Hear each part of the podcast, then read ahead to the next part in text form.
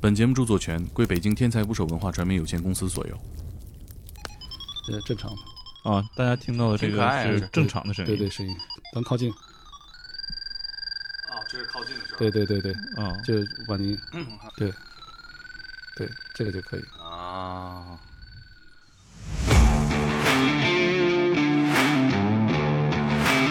我们现在这屋里边，你觉得都哪些地方是可以放这种正摄像头的？所有酒店中最常见，第一就是插座，第二就是空调的口儿。但实际上，当一个真品放你面前的时候，就是不说好的，伪装好的，你认不出来，嗯，因为你没有意识，没有概念。这互联网上这一类的视频的销售一直都有人买，而它产值非常大，几十亿的一个产业链，甚至更大。所以这里面有人买就有人卖，然后就会有人去拍。就比如说当地哪个地方发生过治安不好的情况，它属于叫犯罪情报的一个一个环节。就订酒店的时候就订个靠谱的掌握了一个犯罪地图，这比如你同行有六个人，是你一个人定的，那么这六个人的这个身份证号全部列出来在这里。那就是你购买机票的所有的信息全都泄露了。对，这种设备就是它会发出一些像白噪声啊之类的，嗯会干扰到你的话筒，甚至到话筒多少全是杂音。今天带这个设备没开吧？别最后咱这节目录完了回去，我一听全是这个。 请点击订阅我的播客，拜托了。今天的嘉宾杨叔，大洋马的好朋友，我就介绍不明白这个职业 怎么回事，但是是我们俩心中最有安全感的男人。对对对对对，杨叔，你自我介绍一下吧。这个就是我们正常的主营业务啊，就是相当于是在给一些高管啊或者大型企业啊查这个办公室、会议室，检查他们有没有窃听器材啊，有没有这种异常的这种这种内鬼布置的一些设备啊等等，包括给车辆查跟踪器。这个对于我来说是停留在电影中的这样的一个职业，以前是窃听风云，对窃听风云，他们是窃听，你们是跟他们站在反窃，听，哎，站在对面的。对，反窃听。反窃听、反跟踪、反偷拍，对，其实反偷拍属于其中很小的一部分业务，因为现在来说，它属于在我们看来属于商业和个人的隐私保护的范围，嗯这是我们现在从事的方向。嗯，因为两年前认识杨叔的时候，忽然感觉自己的人生又打开了一扇新的大门。咋的？你 想试试是吧？我们其实是参加了杨叔的一个课，会给我们讲一些反窃听的东西，然后会看到很多各种各样不一样的设备，以前从来没见过，包括我们其实之前很关注的针孔摄像头检测它，去规避它，会做很多这种实验，哎，一下就感觉自己忽然长了本事。 这个是商业行为当中会应用的比较多。对，是这样，因为 隐私保护来说呢，对于个人而言，就主要是在外出的时候，酒店啊，对吧？防偷拍啊，等等，嗯包括在出外出的时候，你的车辆中有没有别人装跟踪器啊？这种有没有异常的这种恶意的这种跟踪啊？这种这是类型啊。但对于商业来说呢，其实商业在意的不是偷拍问题，它在于商业机密的这种能外泄露，对吧？可能有内鬼或者其他原因导致它的内部的这种会议啊，或者办公室聊天内容被外边人听到了或者传出去了啊，会导致很多不好的影响。呃，据我了解，杨叔服务的客户基本都是我们能听说的行业内最有名的公司啊，对，我就不告诉你是谁。不太方便说哈。嗯，大部分都是 BAT 圈啊，然后那个上市公司啊，这种金融机构之类的。嗯，因为我们主要关注是头部企业，因为他们面临的风险和压力更大一些。给大家简单透露一下，就是你们在这个领域、这个赛道里找啊，从最头上开始找，很多都是杨叔的客户不接私人单，像你这样的我就不管你了。啊。你们这个圈子有多大呀？有多少同行做这件事情啊？哎呀，这个事情其实不好说，啊，因为这个圈子什么行业圈子都会比较大。像我们其实对，呃，整个大环境的这个圈子也不是特别了解，因为我们关注是顶上的一部分。 嗯嗯，包括现在我们在做这个行业的时候，就反窃米这个行业啊，嗯，我们比较关注就是国外，比如国外他们最新的团队、最新的技术、最新的器材，然后我们会参加很多海外的会议，然后接触这种海外的这种真正专业的团队，嗯啊，包括在国内我们会拜访很多一些特别的部门啊，去做交流啊等等，嗯所以 真正底下很多在做的小公司什么之类，我们确实不了解，因为我们还是那句话，就是我面临的客户对象和面临的就真正对手不太一样。嗯，其实我们在看电影的时候，好像看到过一些商业窃听的行为，但是没有给我们那种真实事件的震撼。据你了解，真正的这个商业窃密能做到什么程度，能有多大影响？挺严重的。其实现在很多时候呢，就是因为有的器材它怎么说呢，就是它的界定性不好嗯去判断。你比如说录音笔，对吧？它是一个本身是个合法的东西，嗯吧对但在很多时候，在别人进行偷偷录音的时候，就非法录音的时候，它就变成另外一种情况了。嗯那么作为会议室也好，在开内部开会的时候呢，这种情况其实在整个国内已经有很多案例了，新闻上都能查到。嗯啊、员工离职也好啊，或者说内部一个情况中啊，有人录录音了，然后把它放到网上，或者放到其他场合中。包括我们看到国内当时以前有个报道，内部的一个 CEO 吧，将其他一堆的其他 CXO 的这个录音，然后放到内部的这个邮件中说明，这也是有问题。所以像这种情况呢，非常非常多。但是你无法去界定它这本身是属于一种违法的还是怎么样。就是我们正常能用到的啊，就是 iPhone。比如说我们两个人开会啊，说了咱们是保密的，不能录音。然后我把 iPhone 放在桌上，但是可能我就把 iPhone 的录音功能打开了。正常来说的话，那我俩说的话肯定都录进去了。但是在杨叔他们专业这个领域的话，如果是真的是需要这种屏蔽的话，可能会在这个房间里边放一些设备干扰器材，然后你打开也没有用，你什么都录不到。我觉得这个当当网是不是考虑一下？ 他们好像听起来两位老板都需要这个业务。不是广告啊，不是广告。嗯刚刚提到这个方式是一个什么样的手段？对，就是 刚刚提到，就是在很多环境下，我们其实并不希望这个环境中产生的这种交流的内容被泄露出去，但是录音这个情况是最容易实现这点的。所以很多厂商，像我们的这种设备单位啊、包括一些这种政府机构，包括一些大厂、大的企业，它的会议室中会放置一些录音干扰设备。这种设备就是它会发出一些像白噪声啊之类的，嗯，会干扰到你的话筒，使你的话筒录到全是杂音。对，但是现在最新技术呢，用的已经不仅仅是白噪声了，它可以做得更好，因为它可以将我们的 iPhone 几乎全系列全部打掉，使得你无法进行录音。哎，对，我记得之前咱们聊的时候，你还跟我说，iPhone 当时还有系列是屏蔽不掉的，啊对对现在已经进化 到都掉都打掉了。对，因为国内现在很，我们因为我们实验室嘛，对吧？我们在测了很多就是国内外一些比较主流的这种录音干扰器，什么这个国内产的呀，这个我们周边的一些像日本啊，像这种，还有我们的香港地区啊，这个台湾地区产的一些这种设备，包括什么欧美的，但发现他们那个时候啊，对 iPhone 七及以上版本是无效的，嗯就你用它录音还是能录。嗯但现在我们最近找到找到几台设备还是不错的，iPhone 十一也不好使了。对，最新全都打 掉。等于说我录还是能录，但是我回头一听这个声音是乱的。对，是杂音，杂音。什么都录不到，你今天带这些设备没开吧？别最后咱这节目录完了回去我一听全是 这个。今天杨叔为了呃来跟我们录节目呢，确实带了一些设备，然后来给我们体验。回头可以在公众号的图片里面，大家可以看得到啊。不，我现在就要体验。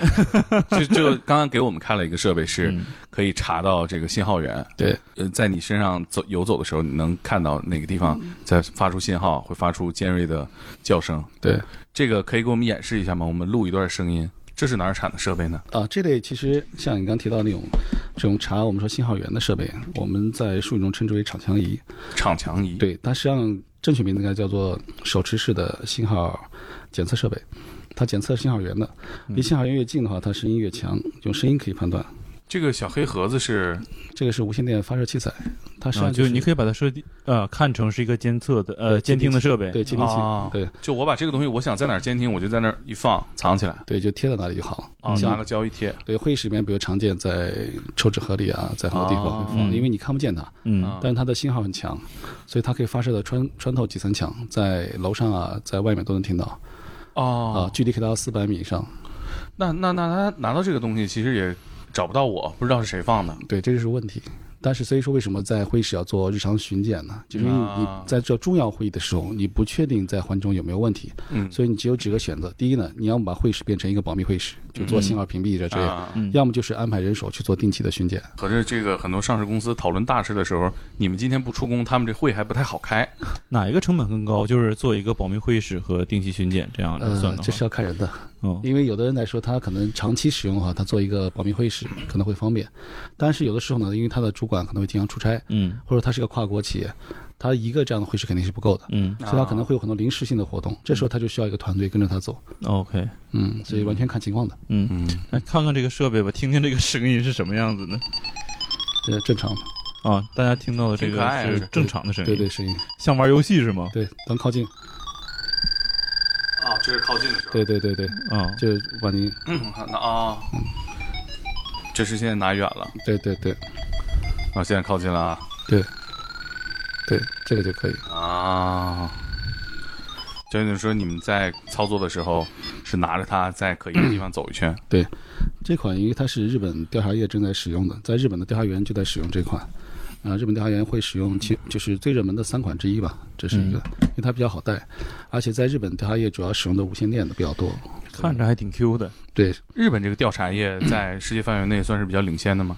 呃，这个不好说，只能说在整个亚洲地区来说，他们算是有体系化的。这个调查业具体指会做哪些事情？调查业其实在日本定义它比较广泛，它包含了我们经常说的这种什么婚姻调查呀、这种民事方面的，也包含了商业内鬼、企业内部调查都有，嗯甚至还包含一些可能公安啊、一些案件啊，他们也会参与。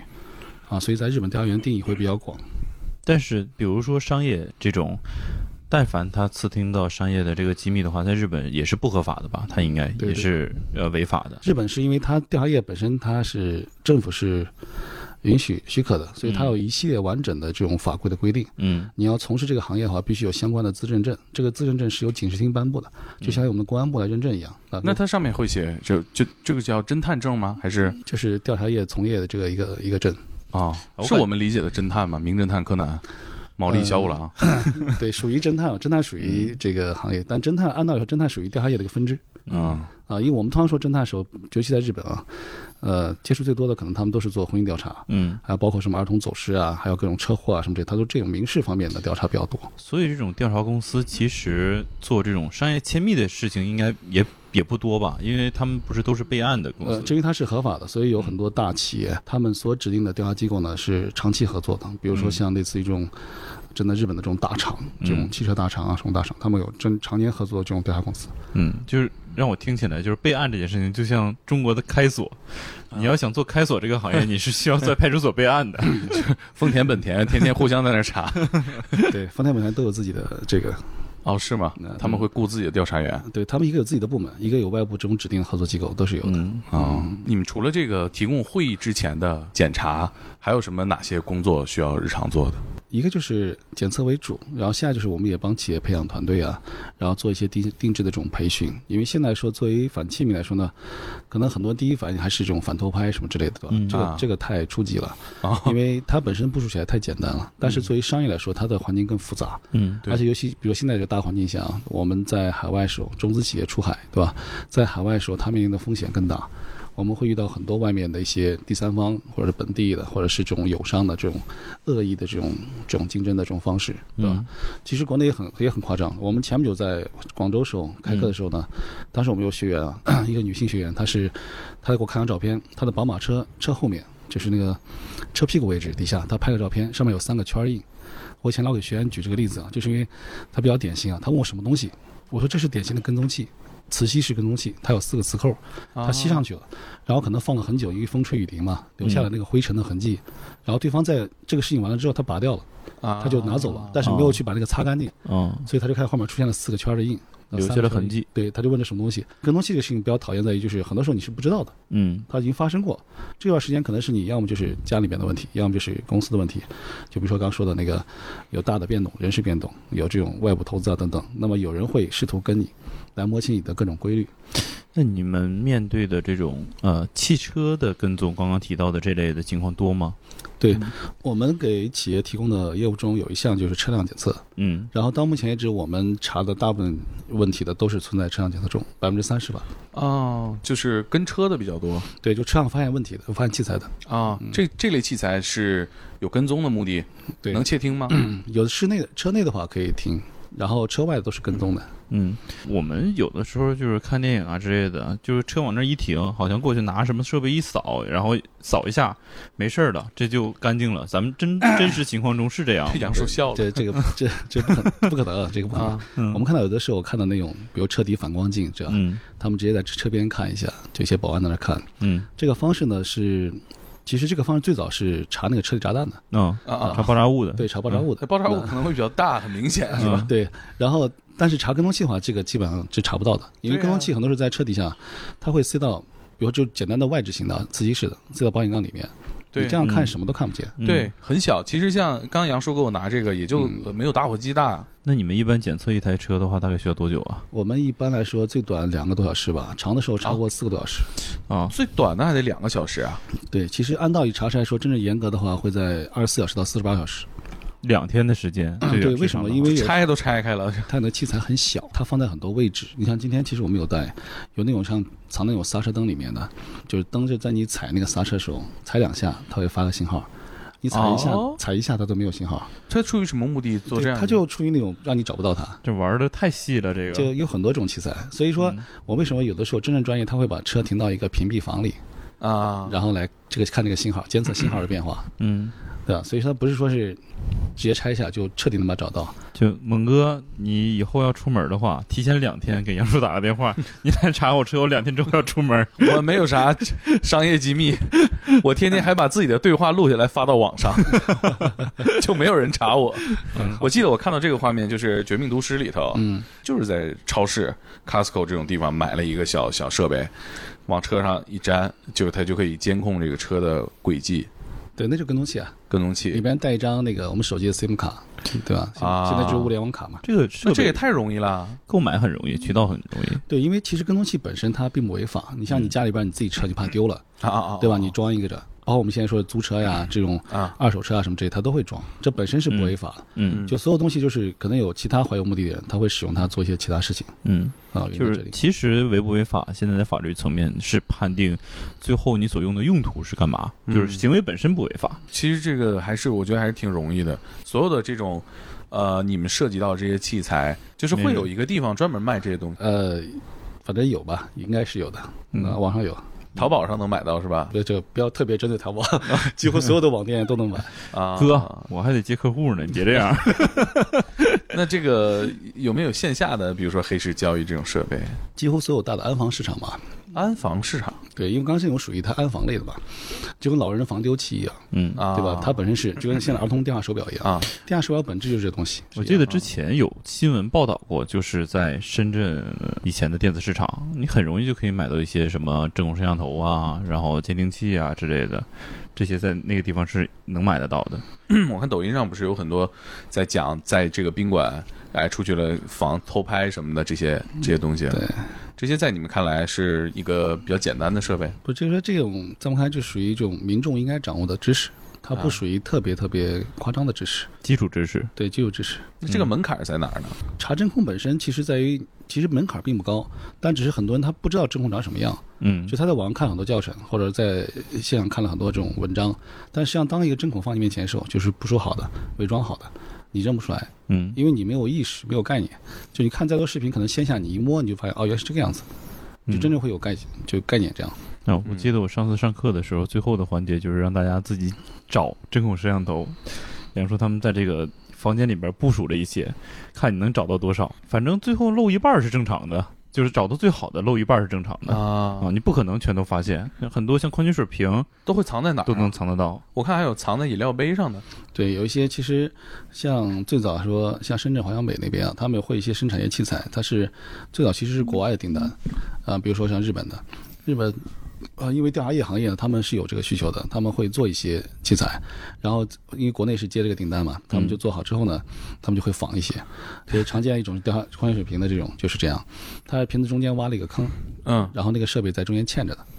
就这个瓶子本身它是个特制的瓶子，其实我们日常中看到的这些，呃，就屋里边，我们现在这个屋里边，您觉得都哪些地方是可以放这种针孔摄像头的所有酒店中最常见的第一就是插座，插座、对，排第一插座，第二就是空调的口，空调口？啊，哦对吧？就无嗯黑论无论中央空调还是那种挂机的，它那口都是有可能。哦，对，你看那个中央空调，那那黑的也太多了。对这个对嗯，那这个怎么怎么查呢？我看网上不是大家都在卖那个那个一个小红东外的西对对。啊，往眼睛上一放，然后去照它对是吧对？对，那个肯定是有用的，那个不用想嗯可以用。但是就说，可能你对那个反射的点有没有不敏感。对不敏感的话，它就没有用了。嗯，所以最好，比如说你真的买这种器材，无论什么类的，啊就这种红外反的，你拿自己的手机反过来，你看一下那个小红点。啊，因为其实原理什么原理很简单，就是因为我们的镜头本身是一个弧线，嗯，所以当光线照过去，它会折射回来，所以你只能用那个小设备对你眼睛上，你才能接收到这个光线，你就看到了所谓的红点。嗯当然，同样你用手手电去照，它就是白点，嗯，呃，发什么光就坏什么点。啊，所以就是这个还是老百姓自己就能解决掉的哈。对，这个相对简单。那相对难的是什么样的？像咱比如说第一个刚说的跟踪器，嗯， 有的人现在使用跟踪器对你的秤就系在那儿，或者直接使用跟踪器来听东西在录，因为我们还遇到这种情况，有电话手表，嗯，有人把电话手表扔到包里头，啊因为电话手表可能有的人用到，对吧？电话手表是一个是能定位，一个就是它能听。家长电话打过来的时候，他接听手是没有声音的，所以他直接就听了。因为这些设备，包括老人防丢器，它所有的这些器材，它本质上原理都是一样的。就像说的，它用在不同场合而已。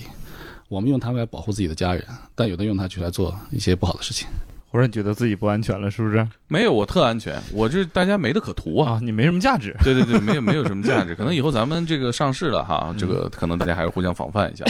像以前我们在广州有个学员啊，就是刚好上完我们课，嗯，上完课之后，然后那个学员想就试吧试吧，对，他就想试，他回到酒店去试，结果他就一试就找到了。啊真有他特别巧，他是在那什么，在那个正对床有一个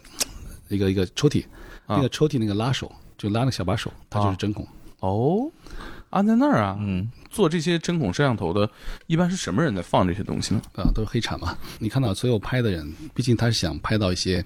这个一些镜头去卖销售的。嗯，这互联网上这一类的视频的销售一直都有人买，嗯，而它产值非常大，它是产业链，对，它是一个非常大几十亿的一个产业链，甚至更大。所以这里面有人买就有人卖，然后就会有人去拍。这很简单的事情。其实去年公安部已经拉网打了很多这个黑产团伙，嗯，但是这个东西是打不完的。屡禁不绝。对，然后像我们来说，我们也没有办法去阻止这个，所以我们为什么有这种课程，或者说是这种商业等等，就是为了提高意识，就是我们只能我们的学员保护好自己，只能做这一点。我觉得这是一个斗智斗勇的一个一一一件事儿，啊，就是在国内是这样。那刚刚谈到在日本，就是日本调查业也发达，然后呃，听起来这一类的事情应该也特别的多吧？对，挺多的。其实我们说，最早我们所听到关嗯于针孔偷拍啊这种案例，都来自于我们周边，比如说中国台湾啊，嗯然后日本啊、嗯韩国啊这些地方传过来，然后我们才发现，你像日本应该说经受了可能将近有二十年的这种偷拍的这种历史，就是民间有很多这种痴汉啊， 这老百对吧姓就是有这个群众文化哈。对对，所以他们都很很敏感这个事情，而且我他们我听说日本的手机是不能关掉拍摄音的，对对，就是因为这个原因，啊，防止你在群下偷拍嘛，你一拍咔嚓声音就响，啊，这个这是这确实是他们的国情是这样哈。对，所嗯以日本现在做得很好，因为他们有个叫做呃防盗搓的一个案例，他们有相相关的法规，这个法规直接明确给出了在很多场景下，比如说在学校、在浴室、公共浴室，在这种什么这个更衣室、在运动场所等等，它很明确给出各种场景下出现偷拍要怎么判刑。所以就做的非常细了，已经，因为他们经过这么多年的这种考验之后，样本也多，呃，对，已经完善了这种法规。嗯其实中国的法律也在不断的完善，去嗯保护大家隐私，但是现在就只能靠自己的这个意识啊对，现更敏在锐一些反。正有很多这个部门还有什么这个力量在推动相关的法规，嗯呃我们也在跟踪这事情，因为毕竟这是关系到隐私的事情，嗯对吧？这是件好事。嗯比如说我在自己家里面哈，比如我跟大洋马偷情，然后被对 面嗯，没事，我都习惯了。他媳妇儿雇了个私家侦探拍我，隔着窗户拍到我们在房间里面打游戏，哥，你这 没没没偷情啊，打游戏。是但是这个过程他侵犯我隐私了吗？其实是侵犯了。也说到这个细节来说呢，就是我们当时从隐私保护来说啊，呃，因为之前我们会跟很多国外的调查业去交流，虽然我们是做这个反调啊、反窃密啊、反反偷拍之类的，对吧？但是我们很关心在国外中他们用到一些方式，然后在交过程中我们就注意到这个细节。就像你提到的，在日本，比如说就日本，日本调查业呢在规定的任何时候呢做婚姻调查什么之类的时候，调查员呢本身呢是不能够拍摄屋内的情况的。就无论你发生什么，他是不能拍的。就我们俩隔着玻璃，冲着玻璃在打游戏，拍了他也不能用，对，拍的是不能用的，他是违法的对，它是不违法的。啊。对，也许他自己拍到，但他不会把这个给客户提供。啊嗯哦，是吗？也许因为你要提供的话，客户是因此可以起诉你的啊，啊。就是他们在调查员也不好 干，是那两边都得防那着，他们怎么去？怎么交差啊？对啊，对，所以在国外来说，它是这样，按照一个标准流程啊，就是婚姻调查的，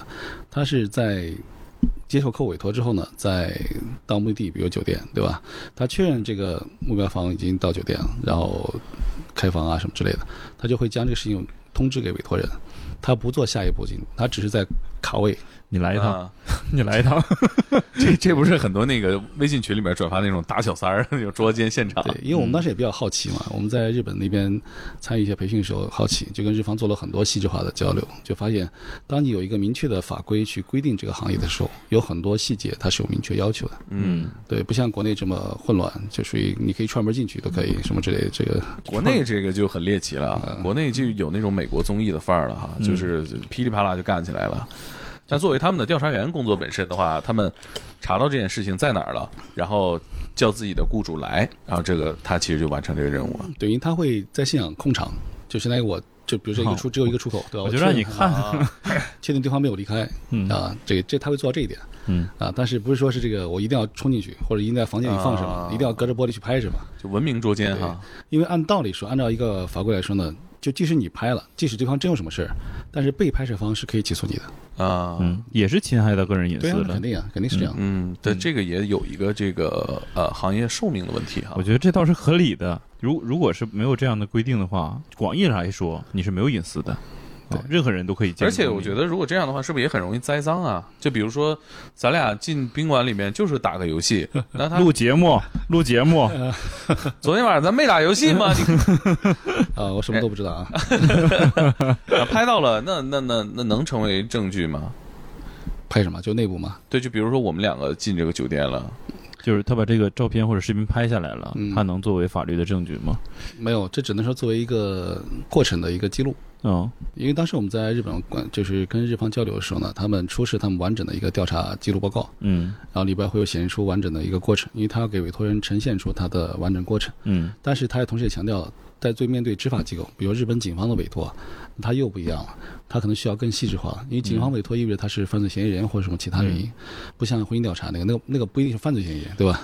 那可能是其他方面原因，所以他两个要求是不一样的，颗粒度上要求不一样。就是在日本，警察也会找这会种有调查员去帮他们破案，对供应 商外部供应商可以为啊外包是吗？对，你可以认为是赏金猎人一样，可以这样想。啊。那他们呃拥有比普通人更好的设备或者是外部的力量吗？设备一定是有的，器材都有，器材都是在日本的合法范围内。就像柯南这个手表啊，噗呲一射，我觉得毛那个利有就有睡点着夸张了了吧？是吧？球鞋拧吧拧吧，一脚梆一下。嗯，但这是一个呃影视化的这么一个改编嘛。啊，现实当中他们有什么强大的东西？ 器材挺多的，因为就像我今天带过来几个商业调查的这种器材一样，因为我们也关注这些器材啊，因为有的器材其实，因为器材本身是双刃剑，对吧？对调查员他在合法的范围内使用它，但是有很多商业间谍或者其他内鬼，他会使用它窃取企业机密，嗯所以我们更多了解器材是为了去查找它，去防御它。那么在日本来说呢，它调查员用器材有很多类，它也是为了听的、有跟的都有。我昨天杨叔讲的一个特别好玩的，就是我觉得这应该算是手艺层面的，就是那个在高速驾驶过程当中啊，嗯， 因为无敌手速对对，因为因因为当时我们在那会儿，日方的那个调查员他们演示了一些技巧，就比如说在高速开车过程中，就驾驶员本身，他把他的单反放在自己的腿上，嗯，单手开车过程中用单反拍摄他路过的侧面的车辆，快速抓拍，啊，包括正面开怪手，正面抓拍也有，一般正面没有，因为正面会比较明显嘛，就是侧面迅速拍两张，而且还特别稳，嗯特别清晰很。稳很清晰，现场演示嘛，我觉得拍我都没问题啊， 关键是拍不清。而且我记得你还提到，就是说，就是在这个课程过程当中，跟你们，你们是就是在培训过程当中，你们也发现不了对，因为其实最早上这课程的原因，像我对我而言啊，我们关心是隐私保护来说，万一我我们在外面遇到一些非法的这种跟踪啊，嗯就包括女性安全中，你如何识别一些嗯可能的这种有犯罪意图的人在跟你？所以在课程中，我们有场景中就是我们会分组进行这种跟踪的判断啊，包括日方也会呃配合我们。那这里面就是在跟的时候，你就发现这个这个跟踪反跟踪，它其实真的是挺复杂的一件事情，它不嗯是一件简单事情，因为环境太复杂。你在满满是人的街道上的话，这个时候你真的会迷失在人海中啊，嗯，你会忘记周围，就是你到底谁在跟你，还是还是一个误判啊什么之类，真的会一片混乱。所以那个说法到底你觉得是不是有依据的？就是有人在看你的时候，你是有反 应的。啊，这个其实我们确实求证过，这个求证过很多方，啊，求证过日方的啊，因为在香港我们也跟香港的这个侦探总会、呃侦探协会呢在沟通过，然后包括国内的一些这个行业从业者啊，就发现这个理念应该说是还是传的吧，就跟我们看武侠小说一样，对吧？这种还是传闻比较大一些，可能真的有个别人真的很敏感，我是没遇到啊，但就是我盯着你 看，你发现不了的。心对，灵可感能应真的有个别人啊，但是我们是没遇到。包括这种从业，你像日方呢，他是从业三十年，他自己经受过四千起这种婚姻调查的案子。那对他而言，他说这种情况是不可，对他是不可能的。就别啊人看我，我能感受到这个事情是绝对不可能的。嗯所以他们强调说什么是很多时候呢是他们在做怀疑自己可能被同行啊或者被其他人跟的时候呢，呃，那往往是因为对方跟你的视线在一个平面上，嗯，所以当他猛地转身或怎么样的时候，跟对方产生了对视，然后才能判断啊出来，并不是对方直接看你就有感觉。猛哥跟在我后边儿，然后我忽忽然转身看着他了。那这个情况在东北的话，这就会演成这 样。对你呀瞅啥？啊就瞅你咋的？你再瞅一眼试 试，试试就是。这个时候，街上所有人就都围过来了。对对对啊，这个当然，这个跟踪也就失败了啊。是那就是我们生活当中，就普通老百姓会遇到什么安全的问题吗？因为我们先说女性安全中有个重要的环节就是反跟，嗯因为可能你要识别一些呃一些有犯罪意图的人，或者说真的是一些日本叫痴汉或者之类的。嗯你像简单的例子啊，比如说你下班之后，你上的是晚班，或者是你去练瑜伽也好，很晚回来，嗯那么你很晚回来之后，如果是坐地铁，一个常见技巧就是坐地铁的时候呢，比如说你要坐一个从南到北的一个车，对吧？嗯车辆，这时候你要到它的对面去等车，而就啊不是相反方向对相反方向。啊，去等车，为什么？因为你不能直接站这里，嗯站这里的话，有人在试图跟你说，他会跟你站在一起，就嗯站你附近。嗯你站到对面，然后这个时候呢，当你当前这辆车来了之后，因为它不是你的要坐的车，对吧？嗯嗯，你不上车，你装作接电话也好，这些你不上车，然后别人都上了。他就懵逼了，对，如果这个人留在你身边，那就很可疑，就很很显眼。对对，所以他站台就剩你们俩了，所以他只能上车，或者他装什么他离开，对吧？啊，但是因为你通过你对面是个玻璃嘛，你能看到你后面身后，就你真正要坐的车，他是否来了？那嗯比如说我我报一沓文件是吧？我不上车，哎，我假装掉地上，我捡起来了，我再等一 班，你可以啊，就是你要觉得这很麻烦的话，你可以反复这样做，可以的。对，这个特别反复这样做，特别适合北京地铁、上海地铁，就是各个城市地铁啊的对这种环境。对着的，我站在这一侧，其实我要坐的是身后那台车啊。过来了之后，啊我不上，你上不上？你为啥也不上？反对复吧反复做，可能这个当事人就过去说你是咋了？是不是我帮 你叫医生啊？这嗯，等后面车来之后我，觉得这是一个特别好的一个小技巧。转身就上了，嗯这样会很好判断的。嗯，啊，等于说就是这一部分就能筛掉这个人了。有对，但跟是呢踪的人，同时呢，后面来车之后，你直接转身去上车，跟踪的就变成尴尬。就很明太明显了。对，就我是对跟他不上，我是上是不上啊？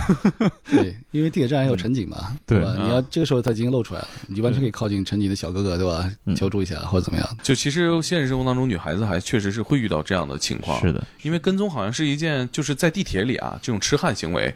好像是一件成本也比较低的事儿。我跟了他三站，这个我违法吗？关键是要被识别出来啊，可能很多人没有注意到你啊。我觉我呃觉得你跟别人不违法这件事情，但是关键看你跟完了之后要做什么，对这是最重要的。其实刚刚杨叔说的那个案例，他在地铁端可能能避免一些痴汉，他更重要的是避免这个人跟踪到你家里，对知道你住在哪儿是的，啊，知道你的生活环境，这是很可怕的一件事儿。因为你一旦他把这些信息了解了，他今天可以不动手嗯啊，他过几天等你的意识打消了，防范意识打消了，没准哪一天对你造成伤害，这是最可怕的。嗯，所以独居的女孩可能得学会一些这样的技巧。还有什么女孩子需要知道的这个防痴汉的技巧吗？防痴汉啊，其实 你像很多女孩子喜欢自拍嘛，对吧？啊，那在商场也好啊，很多地方的时候不是有我们的手扶梯嘛？嗯在坐手扶梯的时候，使用手机自拍的方式，把你身后所有人拍个遍，就拍一两张，啊，然后你再换一个手机扶梯，就是你到第二层或到第三层，或者甚至你换个商场，你再拍一次，然后两张一对比，看有没有后面那啊同个样的人。就突然就出来了。这是个很简单的判断跟踪的一个方法，也很实用，而且它对于女孩子非常适合，因为女孩子自拍多正常啊，一个、嗯一个大老爷们儿在这自拍，这好奇怪啊，是不是？是，嗯，然后后面发现后面有人一直在盯着他后脑勺看。然后转过去，你瞅啊啥？ 那我们男孩子日常生活当中会有什么需要反反反窃听啊这种？男孩儿啊，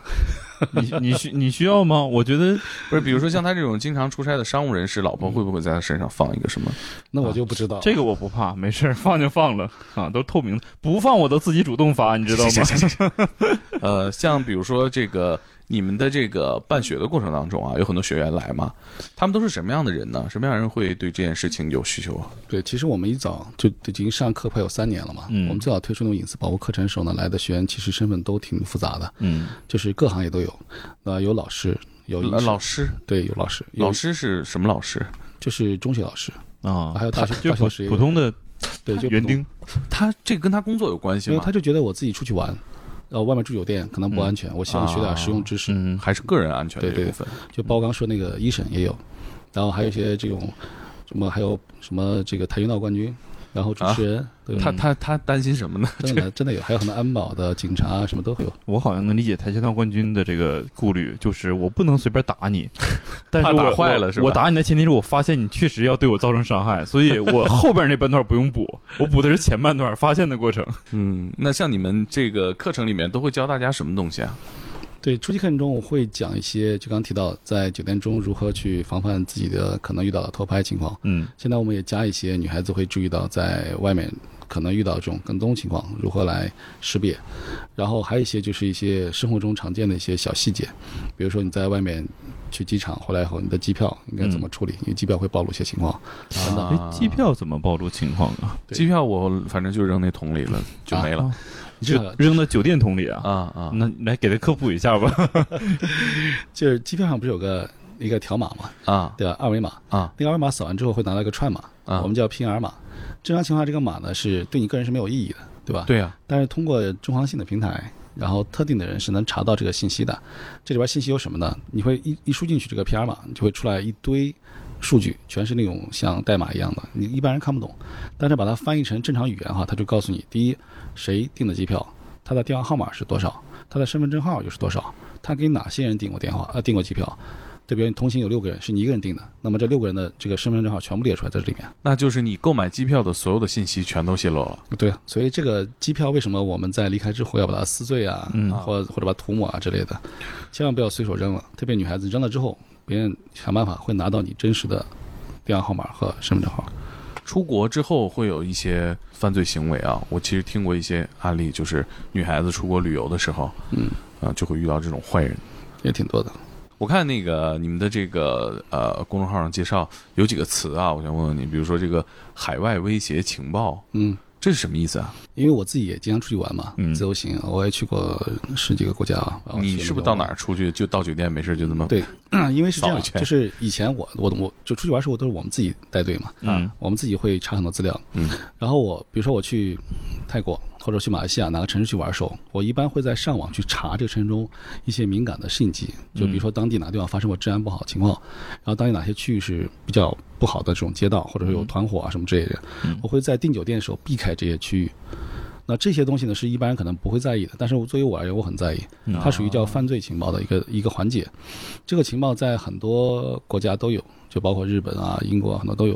然后你刻意去找是能找到的。然后这些东西呢，我们在订酒店规避的这种风险，所以在我们住的过程中，就一路基本上都不会有其他问题。啊？哦啊，就订酒店的时候就订个靠谱的地掌方，握了一个犯罪地图对，因为犯罪图这个词呢，是来自于公安，就是这个这个这个领域的。啊，真有这个词一直有，因为在国外就包括日本啊，这个犯罪图已经很多年存在了。啊！就就当地的警视厅呢，会把这一周、这个月所有的犯罪情况全部标示在地图上，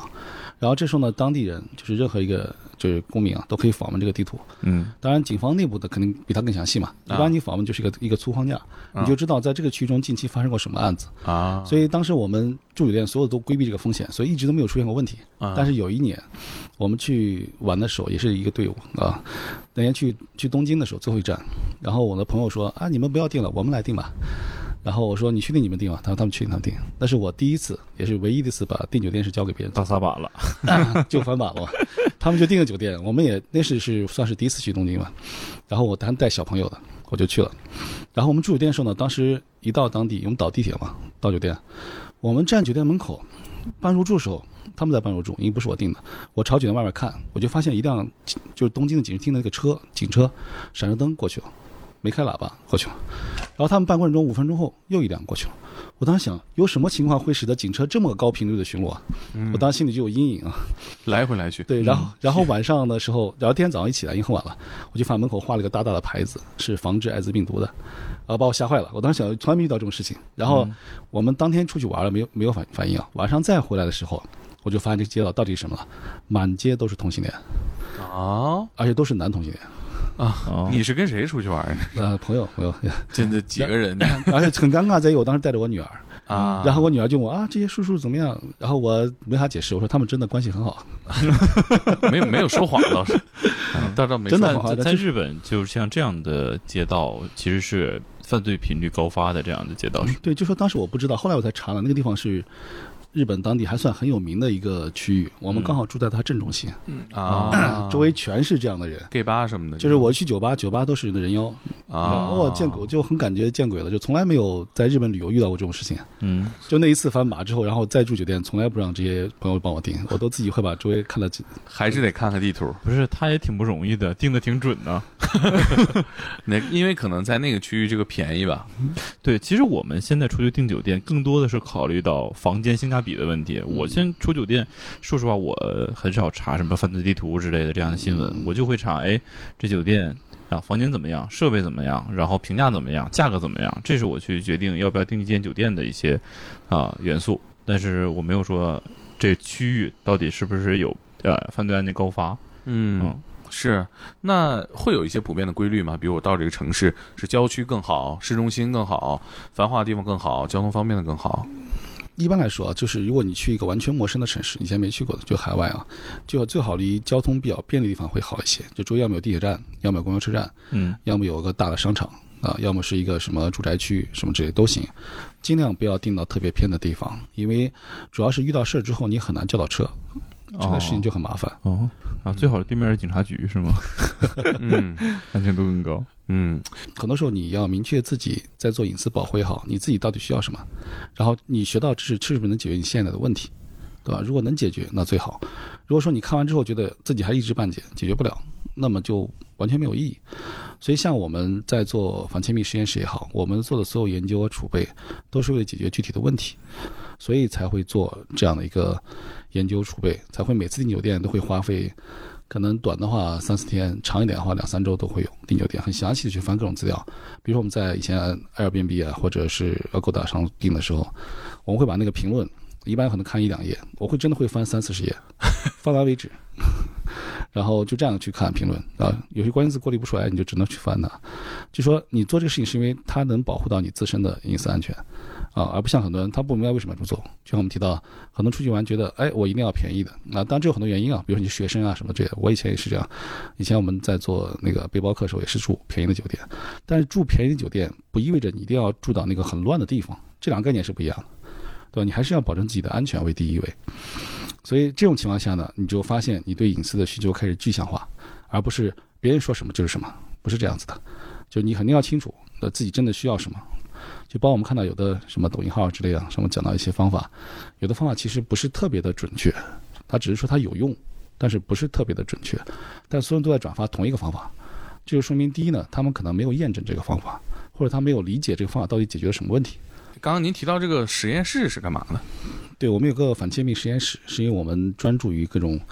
商业这种窃密的这种场景的还原，然后来帮助我们的学员在这场景下来学习如何来查找这种器材，包括来识别这种可能的这种风险。那你们这个实验室里岂不是机关重重，到处都是坑？啊，新的实验室马上就会建好吧？那个里面我有模拟屋，我们的模拟屋里面会部署了很多这种场景，就根据真实案例来做的。我们当时也找了很多业内的专家来评审我们的这些方案什么之类的，因为在国内来说呢，你还是需要一个比较。比较真实的一个环境，才能去真正学习到一个有用的知识，特别是一些企业的这种专业团队，他需要面对的风险是商业风险，不是个人的偷拍。这实验室里面大概有有有什么样的机关啊？就是它是相当于我模拟的办公室、会议室，嗯还有酒店的客房。那像办公室、会议室，特别是会议室，那它可能会遇到窃听器材。那窃听器材中常见放的位置，包括它的部署方式，都会在这里面出现。那我们的专业队员，啊就是我们给企业培养的这种专业小组啊之类的，他们就会去查找这些器材。就每次开会前，他会过一遍来确认它安全。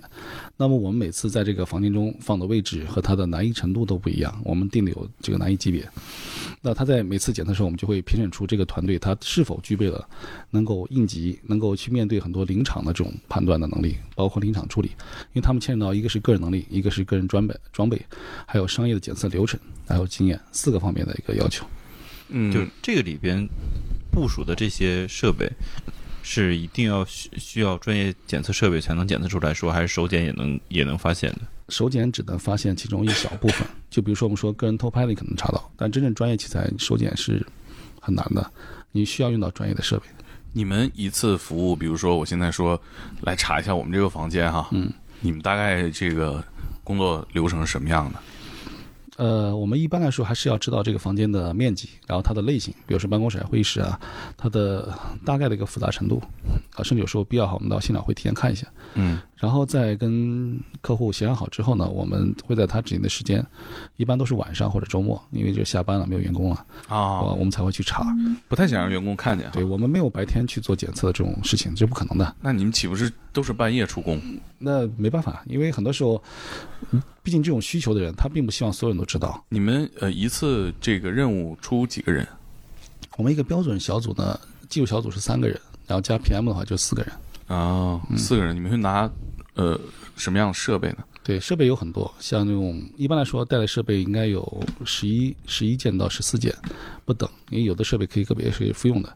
然后这种设备呢，加一起的话，反正价值差不多一百八十万左右，你们每一次出去干活，随身带着一百八十万的设备，这是必须的。因为严格的商业标准来说呢，在国际上来说呢，它是必须要做到这一点的。而且像我刚提到的办公室会议室啊，一个三十平米的一个办公室，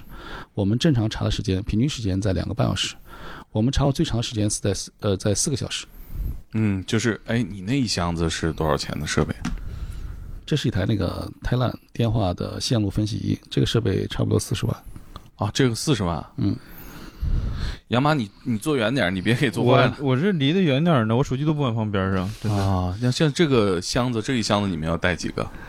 这样箱子应该带四五个吧，差不多。就二十二寸的旅行箱要带四的四五对个，对，呃，比那你你比如说你们查一次这样的收费大概是什么水平？啊，收费我们肯定是业内最贵的了解，我看到有一个词叫商业监控 APP，那是干嘛的？啊。这个是因为有很多人问到，说是啊，在自己手机里面有没有这样的什么可能有种 A P P 啊，能监控自己的行为啊、聊天啊之类的。嗯等于说我拿你手机下一个 APP，然后还给你，然后我手机就能看到你手机里面的东西。，对，这种设备，这种 A P P 我们称之为商业监控 A P P，它商业属于商业间谍 A P P，存在吗？当然存在，一直都有。好好下载吗？你这我 我哎我我发哎，我发现今天猛哥他关注的并不是怎么防御，你知道 吗？是怎么这问的使用角，度不太对啊。嗯，好防 吗？对，还是还是两方面吧，一方面是你自己的安全意识，嗯，对吧？因为有的人在给你放，其实你可以把它理解成一种手机木马，对啊，但是真正的商业这种合法的这种商业监控 APP 也是有的，它是合法的，就是杀毒软件会把它标识为合法的，就类似于远控一样，一个商业远控一样，啊远程远程控制一个道理，对吧？所以一个是好习惯什么，就是手机第一呢，尽量不要离身，嗯对吧？然后不要点取我们常说的，不要点取任何可疑的链接啊，别人发过来的什么这种任何异常的这种嗯这么简单就能下木马吗？没有，因为很多时候呢，如果真的是恶意的给你布的话，他会很多方式去诱使你去运行它。嗯，一种就刚刚你说的，我拿手机拿走，我直接装一个，这是、啊这是简单。但是很多时候你拿不到别人手机啊，嗯，所以你会做一些什么页面呀、一些邮件呀、一些微信上的推送的一些东西啊，然后去点它，嗯，点它才会下回嗯这弄点震惊的标题呀、小黄图什么的，一点开来啊。对，这是常见技巧。啊，我个人是有一些使用习惯，就是因为我常年都是用笔记本嘛你一般怎么，怎么监听啊不？是我，我防御，我主要是防御，不像你，我用笔记本儿。当我的笔记本拿到卧室啊之类的地方的时候，我会习惯性的找一张纸，把笔记本上面那个摄像头贴住，就粘一下。啊，因为之前我看到过一些新闻，说笔记本有的时候也会中木马嘛，这么之类的，远程它可以看到，呃，通过你的镜头呃摄像头看到你的情况，甚至监控你。所以我个人是这样做的，我不知道这个有用吗？嗯呃有用啊，这个实际上属于性安的范畴，就是信息安全的范畴了、嗯啊。因为我们刚才一直讨论是物理安全，嗯就是物理层面的安全啊。嗯性安范畴这属于一个叫什么基本的安全的一个意识内容吧，嗯，就是你买回一个笔记本之后，上面都是自带摄像头，对对吧？嗯但如果说你平常办公都用不到的话，嗯啊那我建议你买回来那天就把它贴上，就啊用就用一个贴纸把它贴上就好。嗯呃，因为它不影响你工作。嗯然后假设你有无意中或者什么原因，你导致你装了木马或者其他原因呢，也看不到你。嗯，你们有没有查到过？就确实是这个人就是被人监控了或者监听了。呃，我们检测中的案例是有一些案例的，但案例都不太好说。呃，啊检测来说呢，这个情况呢，就刚说到车辆跟踪器查的是最多的，啊嗯啊，最多的是有的。你要查到就意味着它已经被跟了很久，呃，但是还做不到就是通过这个跟踪器找到对面的人。不，它有很多方法，但这个方法说属于叫做我们称之为叫做物证鉴定了，嗯物证鉴定范畴了，这属于有东西涉及到司法问题，啊哦就是不适合去讲一些细节。那做这个行业，你们是怎么怎么做到的呢？这需要呃有什么样的基础门槛儿、嗯门票呢？对，因为我以前是做那个无线安全研究的，嗯就是做新安这个行业有十六年了，然后因为本身做无线安全，所以对无线领域比较算是比较熟悉吧。嗯然后现在切到这个行业中来说呢，它里边有很多还是跟无线设备相关的，所以算切过来比较快。但是在行业中，你要想夺得口碑的话，其实最关键还在我看来啊，还是属于服务质量。啊，因为服务质量很重要，就是在于这个行业其实有很多人也在做这种检测啊，但是相对于大部分人的团队来说，也可谈不上团队啊，可能是个人啊，他们在查一个房间的时候呢，可能过于简单化，用个简单的手持设备过一遍啊，十分钟、二十分钟搞定。那其实，在真正遇到这种问题的时候，这种设备是查不到的，根本就查不到的。嗯所以像我为什么会查那么长的时间呢？就是因为我们用到大量的设备，它会检测很多细节。我举个例子，比如说，呃，在办公室里面，几乎所有的办公室，对吧？有书架，有自己的工作桌，对吧？桌上会有这种像键盘啊、鼠标啊，像各种摆件儿也有啊，招财猫啊，各种东西都会有。光这类器材就非常非常多。那这种器材你怎么检测它里边有没有问题呢？特别是鼠标里边嵌张 SIM 卡，对嵌啊现在很容易的啊所以我们会带一台手提 X 光机，嗯我会把所有器材过一遍，而且是仔细的过一遍。透视呃，对，这个项工作是专门安排人去做的，光这个人把所有做完，他最少需要一个小时。然后最长的时候用到将近两个小时，因为你发现问题之后你还要去拆。我们在去年，呃，去年有个案子就是在上海的，就是这样。我们在有个大厂啊，我们在检测过程中发现这个电话机里面透视过程中发现有一块异常区域，按照我们判断来说，这个区域是不应该存在的。嗯因为同类型电话我们接触过，然后当时就在现场，因为这这个客户非常重要，我在现场，呃，我是 PM，嘛我就跟甲方的这个这个 CSO 直接沟通了，我就说这个要不我们现场拆开看一下，他同意了。我们现场把它拆开之后，发现这个中间呢就是一张插了一张 micro SD，就存储卡，嗯这是一个 IP 电话机，插张卡。但是按照他们当时说法，它这玩意儿是没有卡的，这张插张卡。然后按照功能描述来说呢，这个这个电话机呢，从买回来呢，就这个卡的意义在哪儿呢？就是它会把所有的录音录下来，就电话录音录下来，自动录。所以当时现场的这个这个 CSO 很惊讶，然后现场就确认，跟行政部门确认，跟采购部门确认，所有人都告诉他是不可能有这张卡的，因为厂商说没有卡。嗯所以我们当时就说那是这，我们把其他所有办公室的卡、电话机全都收回来，现在再过一遍，就发现所有电话机都有卡。然后这个事情当时就很严重，所以这个事情我们通报了，然后现场我们继续做检测，但是这个事情呢，甲方怎么处理是他的事情，我们不管。 ，OK，啊，这就是典型的例子。所以 X 光机透检是必须要的一个环节，而这个环节就需要一个半小时左右。等于说你们只负负责我帮你查，你要查这个房间啊到底有多少东西。对，因为很多时候你的逆向是很难的，因为你并不知道这个办公室平常谁在用，嗯你也不知道谁在这儿经常出没，这是甲方很隐私的事情。嗯，对，你要尊重客户隐私。为什么不接个人的客户啊？ 对，个人是这样，因为个人的背调很难，就是背景调查很难，你并不知道你的客户他的什么背景。嗯啊，说难听点，说的你的客户万一是一个涉嫌犯罪的人呢、对吧？你这个时候就很尴尬了，对吧？你最后就属于 很不好，对吧？也可能被追责什么之类的。嗯，所以而且甚至还有很多更复杂的情况，所以我们个人全都不接。哦，我理解了。比如说，警方正在布控的人雇你们，这肯定是不行的，对吧？对嗯警察来了就得你他妈这这种案例是有的。我们在最早做这个行业中做了半年的被半年的市场调查，我们接触好多这个行业的人从业者啊，就发现交流越多，就发现第一呢，他们在检测的专业度上确实差很多，嗯但是他们遇到的很多负面的这个案例给我们很大的提醒。呃，其中就有个案例就是这样，在北京发生的就是这样。那他们接了这个活儿，然后去查，然后就发现这个活儿呢，他们查的这个房子以为是就委托方的人，嗯其实不是的，那是委托方的女友的房子。嗯本来就不是他的，然后美美女友的那个背景还很强，嗯就他们出来后就被堵了，然后一堆人都被关了，然后因因为他们是不知情的啊，最后被审讯之后没问题就把他们放掉，但这个事儿搞得非常尴尬，就在于他们最后钱也没收到不说，然后闹了一堆这个事儿，碰一鼻子灰。对对对，就非常不好，就有可能你会导致很多你不可预料的后果，而且你完全没有必要这么做。所以为什么我们在做头部企业，就是大厂大企业，是因为相对来说，它面临的是商业风险，在这个层面中没什么问题。你们会接一些政府的需求吗？啊，政府的暂时是不接的，在检测服务上不接，培训没问题，但是检测服务是不接的。也不接。对，那这政府提出检测的需求，不是一个有保障的事儿吗？安全上，呃，不一定，因为像目前为止，现在提出来需求有很多都是一些，呃，还是个人，其实本质还是个人。嗯啊哦对，而且政府还有设备单位来说呢，在我们看来，它的要求会更高。然后我们自认为我们现在的检能力还没有达到，所以我们会谨慎一点对待这个事情。嗯嗯。嗯，那即便是一个大厂的老板让让你们团队去检测，其实有可能他就是个人想看看他的他的工作环境是不是这个有不被一样监控。大厂的话，他会用大厂来做背书，来签署合同。嗯嗯然后他查往往不是查意见，他会查他的主要的，比如 CDO 啊，或者包括 CSO 啊这几间办公室一起嗯确定。哦，那其实你们做这个事儿，就跟开锁一样，也是公安挂了号的吧？对，是必须要备案的，有监管单位的，这是啊一切的所有行为都是要合法的，啊，所以一个是有备案，啊，一个是向监管部门汇报，这是必须要做的。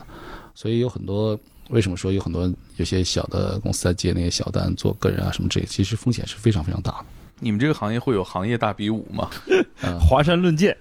就行行业大比武，嗯对，我是希望推动这样一个事情啊，但是还在努力中吧，因为我们已经，呃，通过一些部门啊什么之类得到一些这个认可度吧，然后我们希望推动这个事情。嗯同行之间交流多吗？其实国内的同行之间交流比较少，嗯，为什么呢？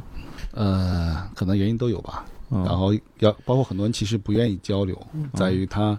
可能也不愿意把自己懂绝活儿嗯露出来，对对，去对外去用手。所以像像我们这样做纯体系化的这种培训的，其实可能目前也就只有我们一家，嗯，比如说你们会不会跟同行互相窃听，是吧？试一试。这不可能的。就那你做这个事情有没有同行窃听一下你？其实来上我们课里边已经有好多同行了，啊哦，对，就是在上课程中我们知道他这是同行。嗯但是不点、啊不点名，没有上课之前我会说，我说，哎，你你为什么来上课呢？你们不是什么什么什么单位的吗？嗯，然后他就他就很惊讶，他会说，他有有时候会尴尬或者怎么样，他说啊，我们来学习的，怎么怎么样，我们是无所谓，我们是开放的，嗯对吧？但是你没有必要就是隐藏身份过来去来学习上课，就嗯都是做反欺骗行业，他们都是卖设备为生的啊，啊，因为我们专注于服务嘛，我们不是卖设备，我们是专注于服务和研究的，所以这个我们之间其实没有严格的来说这个冲突之类的，但因为他们也想学习想进步嘛，我说这是一个可以联合合作的事情，没有必要这样，所以现在还好，我们基本上关系都比较好。咱们这边的这些培训的课程是有一些 level 的划分吗？几位对？呃，我们面向于个人隐私保护啊是 Level 一，嗯然后这个环节呢是因为主要培养意识的，就是嗯希望大家在出行啊、玩的时候啊，注意酒店安全啊、外出安全啊等等，在这个层面是有的。嗯另外一个级别主要面向于企业的，就刚刚说的安保啊、合规部门，包括安全部门啊之类行政部门，就是他在这个级别上，他可能会出于保护内部的办公室或者会议室的安全啊，来学习一些知识。然后我们的 L 三是在日本，当然现在都疫情缘故啊，这个课程已经暂停了。这个是个人隐私的一个深入，就刚刚提到了，在可能你遇到反遇到这种可疑的这种跟踪行为，你希望识别它，你希望规避这种风险的时候，会在那里面。嗯那这个课程参加的主要都是安保公司的和这个公司法规的人参加。嗯然后第四类就是 L 四，L 四是没有公开的，那个是我们面向于我们的战略合作方的，是真正培养专业团队的，就是他们是真的要肩负起保护企业内部的安全，真的是老大这些真正核心的高管层的这个内部会议啊什么这个安全的，所以他们要求会比较高。然后这是 L 四，就是从你们这儿出去能独当一面的那样的，对我们希望它成为一个专业队，因为我们说后面不要推动这个比武嘛，就这嗯行个业大比武，对这个团队会参与比武。你们不害怕说，就因为刚刚说了，别人的绝活怕露出去，你们没有这方面的担心吗？就是 所以刚刚提到就是专业，为什么是这个战略合作方呢？嗯就是因为有很多商业上的约束吧，嗯然后他战们略层面互相不影响。嗯对，而且他们是因为都是大厂嘛，大企，他们内部就有很多问题需要解决，嗯所以他们不会再对外跟我们产生一些不好的影响。嗯相反，我们反而会有相互需要的这种环节，嗯嗯，就是像这样的课程也会签一些保密协议之类的。那肯定有啊。嗯啊，哎，我我之前参与的是 L 一是吗 L1 算了对嗯你那是游客体验班 L 零。 嗯，这个行业你在从业这么多年，有没有觉得特别好玩、有意思的时刻给我们分享一下？有意思的时刻啊，嗯呃，有意思是挺多的。就作为检测来说吧，嗯，检测来说我们遇到过好玩的事情啊，因为你知道这个委托方就客户这边的需求都很需求本身是明确的，但是它的场景是各种各种各样的。嗯我们以前在北京查的时候，有个客户很好玩，他就是那个 CEO 的办公室啊，他要求我们查的时候，就我每次进前，我们要求行政人配合嘛。行政告诉我说，这个房间唯一的要求就是你们要注意一下，这个房间四个角有神兽，有神兽是吗？有神兽哦啊，讲风水，对，有风水，风水学啊的，就老板很在意风水，嗯就那在啊四个角都布了神兽。嗯，然后我我们站在中间问神兽在 哪儿，他神兽都在地上，你看不见。别踩着脚，呃对，就是你们在检测中不能不能碰到它，那这这你就难为人了，对啊这呀、个坐着翅膀了也不合所以适。我们就非常小心。但是但是很巧，就有一个神兽，就是我们的人趴在地上要去查那个就地上那个墙插，露面了，呃，离它就非常近， 然后你还必须要看那个墙插，你不能碰到它。然后很诡异就是。我们的人趴在地上，很小心心再去碰那个墙插的时候，那个行政那个主管也趴在地上看着他，真的是个什么材质？是雕 像？对，就类似于雕像一样。他就说你就就看看你能不能碰到，你碰到他就找你事儿。这地毯上有一个关键印儿是配件啊，这个老板，你说他是信科学还是信神学呢？他其实你说都已经在这个办公室附魔了，还是不放心。我们应该把神兽过 X 光机。啊对，查查神兽的。